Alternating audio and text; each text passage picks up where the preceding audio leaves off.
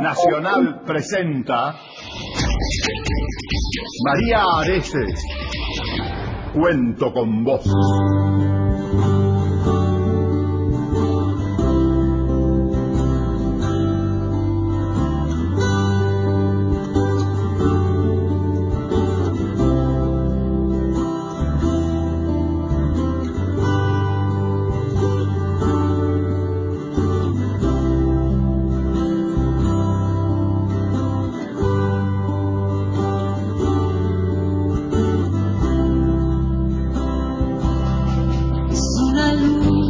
Peace.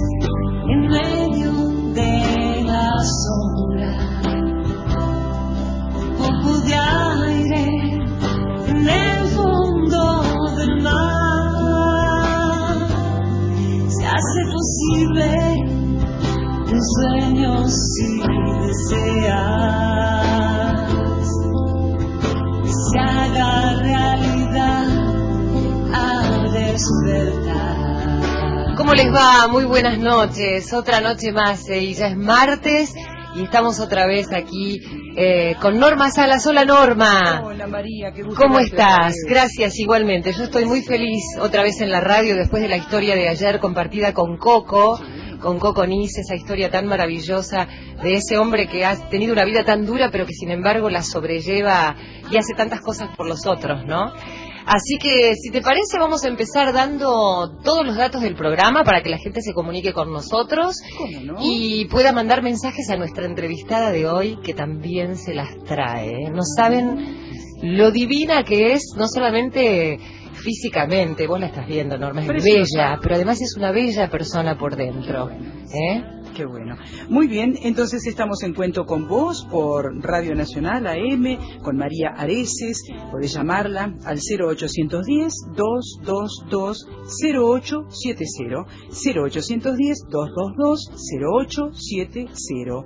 O bien pueden mandar WhatsApp al 11 65 84 0870 los seguidores de Nacional conocen muy bien este WhatsApp, ¿eh? sí. seguramente van a mandar Allí pueden mandar mensajes. Y también tenemos el correo electrónico, donde nos pueden enviar las historias, porque saben ustedes que hay muchísima gente que por ahí no conocemos, que tiene una historia o que hace cosas por los demás, y tiene esas historias apasionantes en todo el país. De hecho, bueno, el objetivo también un poco de este programa es que en algún momento nos vayamos a Radio Nacional en las distintas provincias y salgamos con nuestros colegas de allá y contemos las historias de lo que está pasando en el país. ¿eh? Así que en breve vamos a agarrar nuestro bolso y vamos a ir ahí como la hormiguita viajera. Eh, te decía el correo para que nos puedan enviar las historias. Las historias las pueden mandar entonces a cuento con voz radio arroba gmail.com. Reitero, cuento Y yo quería contarles para empezar algo sobre lo que se denomina, ayer hablábamos del altruismo, ¿no? De esta capacidad que tienen algunas personas para dar y creo que vienen los genes, en la actitud, en la crianza, en el corazón, en el alma, eh, sin esperar nada a cambio. Pero también hay muchas personas que pasan situaciones muy difíciles en la vida y tienen esa capacidad, Norma, de salir adelante. Claro que sí, es como que tienen una iluminación especial para poder zafar de ese pozo, ¿no? Pero a veces las personas que no la tienen pueden ser inspiradas por otros. Sí. ¿eh? Porque por ahí vos escuchás a alguien, como escuchás en este programa, y vos decís, mira esta historia, ¿no? La verdad es que qué capacidad, qué fortaleza, qué, qué manera de ver la vida de, de, una forma positiva, ¿no? Y de plantarse frente a esta situación. Por eso hoy estaba eh, escuchando algunas cosas respecto de la resiliencia, que justamente es esa capacidad humana para obviar eh, el dolor y seguir adelante, que es una característica eh, de las personas que al tener bien claro su objetivo en la vida no están dispuestas de ningún modo a rendirse. Los expertos detectaron que hay una gran bajada en esta capacidad, ya que desde hace años las personas afrontan con mucha dificultad el estrés y la frustración. Nos pasa a todos, ¿eh? Como parece que la población se hubiese debilitado moral y psicológicamente. Pero hay un instituto en España, que es un instituto que trabaja con la resiliencia, que dice que hay que afrontar la adversidad saliendo fortalecido y alcanzando un estado de excelencia profesional y personal. Claro, es fácil decirlo, ¿no? El punto es poder llevarlo a la práctica. Y mm, ayer lo escuchábamos al doctor Facundo Manes y también se habla aquí de la neurociencia que considera que las personas más resilientes tienen mayor equilibrio emocional frente a las situaciones de estrés, soportan mejor la presión. Esto también les permite una sensación de control frente a los acontecimientos y mayor capacidad para afrontar los retos. Bueno, y la invitada que tenemos hoy sí que sabe ¿eh? de resiliencia, sí que ha superado eh, muchas cosas en la vida. No solamente ha logrado eh, reivindicarse desde lo personal, sino también desde lo profesional. Pero para empezar, em, como ella tiene mucho que ver con el deporte, concretamente con el fútbol, yo quería hacerles escuchar estas palabras del Papa Francisco que habla de la vida, pero habla de la vida como si fuera un partido de fútbol. Escuchen valores de solidaridad, valores de trabajo en equipo, valores de trascendencia comunitaria que nos privan de todo egoísmo. Por eso es importante que en cada gol crezca el equipo y haya menos excluidos en equipo no se excluye a nadie. Y el trabajo de este partido de la vida para que crezca la sociedad, pero como sociedad, y haya menos excluido. Y que en el partido de la vida pongamos en juego todos los valores que queremos para nuestros jóvenes y nuestros niños. Esta es nuestra ilusión, este es nuestro proyecto, este es nuestro trabajo. La vida como un partido de fútbol, ¿no? Que incluye a todos, ¿eh? Que habla del triunfo, de los goles, pero de todos juntos. Y les decía que hoy tenía una invitada muy especial. Ella se llama Evelina Cabrera. Es directora técnica de fútbol femenino, pero además es presidenta de la Asociación femenina de fútbol argentino. Evelina, ¿cómo estás? Buenas noches. Hola, ¿cómo va? No sé si acercarme esto. Ahí, muy bien. bien. ¿Cómo estás? Muy bien, feliz de verte. Bueno, gracias. Con Evelina, esta primera semana, Norma, vos sabés que yo le planteaba a la producción que son un amor, la producción que tengo, este y le, le, decía, quiero, quiero estar acompañada de algunas personas con las que quedé vinculada a través de sus historias, porque la verdad que me reconforta volver a verlos y además quiero que se vuelvan a escuchar sus historias porque son maravillosas. Bueno, Evelina tiene una vida, yo a veces digo, Eve, cuando pienso que sos una persona que, cada vez que te veo, te veo feliz, radiante, sin embargo tuviste que pasarlas, ¿no? Contame un poco, en tu casa, eh, cuando vos eras bastante chica, las cosas eh, no eran tan buenas, como pasa en las casas de muchos adolescentes, pero vos tomaste algunas decisiones muy trascendentes para tu vida. Sí, eh, o sea, hoy que tengo 30 años, es como medio extraño pensar o tomar conciencia de lo que uno hizo o hace, ¿no? En, en lo personal, eh, nada, en mi casa era un desastre, pero porque mi papá era, o sea, ahora lo pienso, mi papá tiene 50 años y era súper joven cuando me tuvo, mi mamá... ¿Cuántos años tenía tu viejo? Mi papá cuando me tuvo tenía 19, iba a cumplir 20 y mi mamá 22. Y bueno, tampoco justifico, ¿no? Creo que cada uno hizo lo que pudo. Eh, pero bueno, no, quizás no era lo mejor. Creo que eh, en mi casa mi papá hoy lo comprendo más de otro lado, que se enfocaba más en, terminar la casa y hacer doble turno para que tengamos todo y por ahí lo descuidaba. Y mi mamá, bueno, nada, mi mamá siempre fue especial, así que nada. Eh, ¿Especial qué significa? Especial que le, le, daba prioridad a lo que ella le pensaba que tendría que tener prioridad y quizás no éramos nosotros 100%. ¿Cuántos hermanos son, Eve? Son, eh, tres. Tres. Yo soy la mayor. Y bueno, nada, en el transcurso de que fuimos creciendo, eh, a mi, mi a lo, cuando yo tenía 12, que iba a cumplir 13, mis papás se separan. O sea, prácticamente porque estábamos comiendo todos, empezaron a discutir algo, normal, como siempre, y nada. Eh, mi mamá le empezó a decir, me voy, me voy, y, fue literal. O sea, yo pensé que nos íbamos a la casa de mi, mi abuela, y me acuerdo que fuimos a una casa donde tenía fotos de nosotros, todo, ya estaba la casa, todo. Y ahí conocimos a mi, a mi padrastro, digamos, en ese momento. O sea, tu mamá ya estaba con otra persona. Claro, claro, claro, fue como... Así, así como se dio todo, como era ella especial, sí. Entonces todo fue especial, digamos. Sí. Y bueno, nada, en ese momento es como que uno trata de ir, venir, como, como puede. Y bueno, eh, como que yo me empecé a dar cuenta que, o sea, un día me agarró la loca y dije, bueno, falta a mi casa, me fui, me acuerdo, con unos amigos que tenía de la escuela. Y bueno, como que al otro día vuelvo, nadie me dijo nada, como que no era muy notoria mi ausencia, no era que fue una revolución. No te buscaron, digamos. Claro, mi mamá no, no me buscó, no, nada. Y, y en realidad mi papá nunca me iba a buscar porque como pensaba que yo era de mi mamá, digamos, o sea, que yo estaba al lado de mi mamá, como que había eso de, de qué lado estabas, ¿no? Del lado de los padres, o a veces existe eso de que a quién apoyás y en realidad vos querés a los dos. O sea, cuando, más cuando uno es chico que no, no, no piensa mucho. Estamos hablando de 13 años, ¿no? Más o menos. Y claro, iba a cumplir 13, fue el 11 de septiembre, no me olvido más, o sea, el día del maestro. Pero sí, eh, faltando un día, después dos, tres, o sea, de los 13 que cumplí hasta los 15 fue era como, me iba un día, me iba otro, después volvía, como que iba dándome cuenta que no, no había mucho, como que no se preocupaba mucho de qué pasaba o no. Y creo que después de los 15 fue cuando, bueno, ya dije, bueno, ¿para qué me, me quedo? Y ahí ya me había hecho amiga de los pibes del puerto de frutos, ya había empezado a cuidar autos, entonces como En que... la calle. Claro, ahí en Tigre, entonces como que... Ahí ya está, ahí ya me instalé. Como que después de los 15 me agarró la, la rebeldía, digamos. Pero, pero el- Rebeldía del, total, del era- puerto de... Era media rebelde, ya era total. Claro. claro. La mierda todo, perdón. Escúchame, ¿Puedo pero- malas palabras? Por favor, dígame si no puedo decir malas palabras. vos habla lo, lo que quieras. Este. No, No, creo no. que ninguna Así ninguna mala palabra Ah, sea tan terrible como, Me censuran, hagan el ridículo. como algunas favor. cosas tan terribles que se dicen. Claro, cualquier cosa pónganle en Bueno, pi. por favor. Mira, yo te hago así. veces llega tarde, viste, los programas y vos decís, bueno, ya lo dijo. Claro, claro. Y locura después. Claro. Eve, me decís, te fuiste al puerto de frutos, ahí Sí. en San Fernando, Tigre, En toda Tigre, esa sí. zona. Y conociste gente ahí, ¿dónde vivía esa gente? ¿Qué hacía? No, en ¿Qué se realidad como que cada uno eh, siempre andaba como podía. O sea, había algunos que iban, cuidaban y por ahí te- vivían ahí cerca de una villa que estaba cerca de Tigre, ahí en, que me acuerdo se llamaba El Agarrote.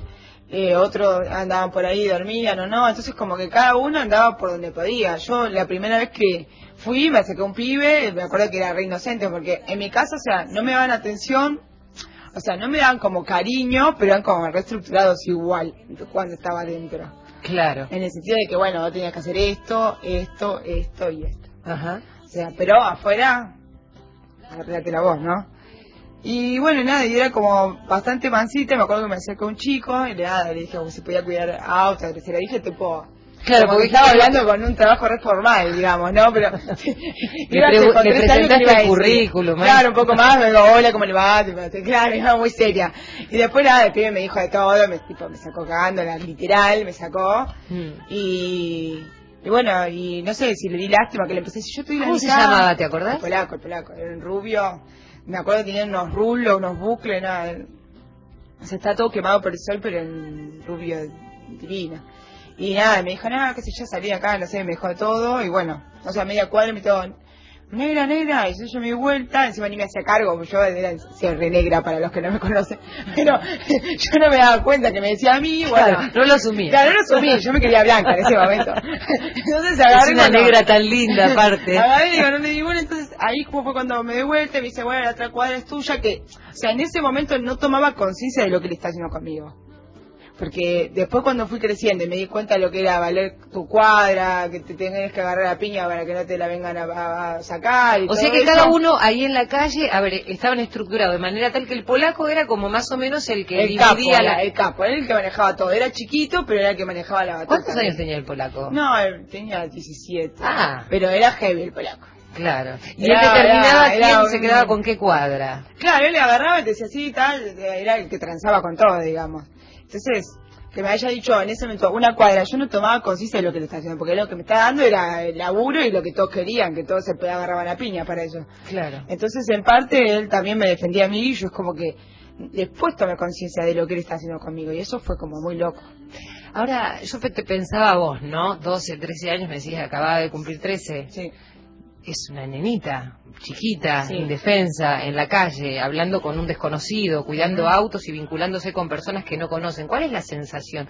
Porque vos decís, bueno, en casa no me daban bola, ¿no? Entonces me voy de casa, pero me encuentro con otras personas con las que efectivamente no tengo nada. Yo ¿Cómo, que- cómo te es que vinculas? en realidad es como que de chiquita ya siempre me gustó vincularme con todos. O sea, por más que en mi casa no me daban bolilla, tipo yo era la de la escuela, iba, era como eh, aparecía de la nada y decía vamos a jugar la, la, saltar la soga y unía todo en la, el- la escuela. Claro. Entonces como me era, era así, o me acuerdo que en la esquina de mi casa pescábamos ranas, una cosa, hacíamos eh, en la tojera, pescábamos ranas, y yo quería que todos pesquen rana conmigo, entonces agarraba y armaba caña de pescar, nada, media así, hacía un campeonato, media cosas así, pero como que me- de chiquita es como que me gustó y aparte mi es como que de chica también yo tenía ocho años y ya le cocinaba a mis hermanos. Entonces como que siempre como a pesar ¿Por qué de... le cocinabas a los Sí, porque mi mamá por ahí, no sé, la- se olvidaba esas cosas, entonces lo tenía que hacer yo. Entonces como que siempre tomé un rol de, bueno, de accionar ante las cosas. Sí, sí. Eh, Eve, y ahí empezaste en la calle, empezaste una historia diferente a la que venías teniendo, que era una historia familiar que andaba a los tumbos. Sí. Yo quiero que ahora en un ratito me cuentes, pero nosotros cuando hablamos con vos te, te- te dijimos que nos pidas algunos temas El musicales. repertorio es de cuarta, digamos, ¿no? Pará, pará. Después te tengo que contar, porque tocaba eh, los timbales, ¿era? no? Claro, obvio, muy bien, María. sí, Tocaba bien. los timbales en un grupo de cumbia, o sea, tiene una historia muy Toco, rica. toco. ¿Cómo to- Ahora ¿Volviste toco- ahora? No, el güiro toca ahora porque de los timales no era muy buena, digamos. Solo el güiro. Y te pones esas faldas cortas. No, no, no, es como que estoy media seria, me hago la serie igual, tipo después. Bueno, y elegiste Poison Heart de los Ramones. Sí, ¿Por me qué elegiste ese Me tema? gusta en realidad porque eh, cuando conocí más grande a mi pareja le gustaba, nunca entendía por qué, por qué le gustaban los Ramones, como que no me gustaba. Sí. Y después cuando los empecé a escuchar y empecé a ver sus videos, como que vi que eran unos rebeldes que, en realidad buscaban todo el tiempo aceptación eh, y no lo encontraban. Entonces, como que iban en contra de todo y, me, y eso es como, como que lo que me gustó. Te sentiste identificada. Claro. Como unos rebeldes que van en boca así, como desquiciados y en realidad lo que querían es que lo acepten. Es como simple. Muy Entonces, bien. eso me gusta, la rebeldía que tenían todos, cada uno de, de los integrantes a su manera. Mirá.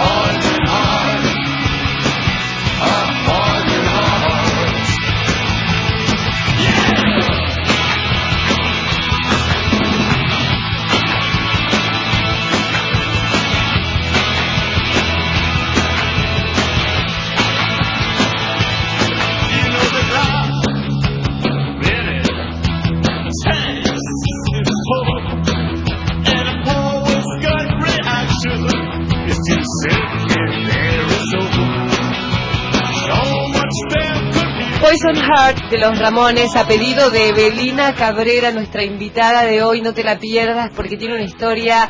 Ustedes ven que la historia de Evelina tiene sus cosas, ¿no? Y ustedes dicen, ¿cómo le habrá pasado cuando tenía ahí Evelina esos 12, 13 años que se fue a la calle? ¿Y vieron la polenta que tiene? Ella eh, tiene un gran sentido del humor. ¿Viste, Norma? Y de su Una actitud. sonrisa generosa, abierta totalmente. Apenas me conoció, parecía que nos conociéramos de hace mucho Vos sabés que Norma tiene la capacidad, yo le digo que es como mi ángel de la guarda, porque cuando me la presentaron ayer me dijeron es un ángel, Norma, que va a trabajar con vos. Y ya me estoy dando cuenta que tiene la capacidad de percibir eh, cómo son los entrevistados. Y ella te los describe, fíjate lo que te dijo.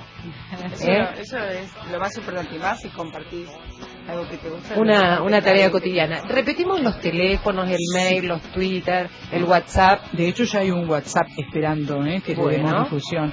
Bueno, el teléfono 0810-222-0870. Ahí pueden dejar mensaje grabado. Si no, pueden escribir al WhatsApp a nuestro número 11 65 84 0870. Justamente Mario desde San Luis se Sí, comunicó. mira, Mario, desde San Luis me encanta porque la radio eh, la, la podés escuchar en todas las provincias del país y vamos a estar por ahí. Contame. Así es, dice, gracias totales. Es un llamado que hizo casi al comienzo del programa, gracias totales, dice Mario desde San Luis. Y ayer Ignacio Vignovich también se había comunicado, cosa que no llegué a, a- a verlo a tiempo, desde San Luis. No sé qué parte de San Luis, pero estaba escuchando el programa, te mando un beso enorme. Muchas gracias, les mandamos un beso a todos allí en San Luis. Eh, y cuando puso gracias totales me acordé de mi amiga Jessica Favaro, que siempre me dice que le gusta este Gustavo Cerati, bueno, le gustaba mucho Soda y ahora va a ir a verlos. Hacemos una pausita muy chiquita y enseguida volvemos con nuestra invitada especial, Evelina Cabrera, porque no te vayas de ahí, ¿eh? Porque mira que cuento con vos.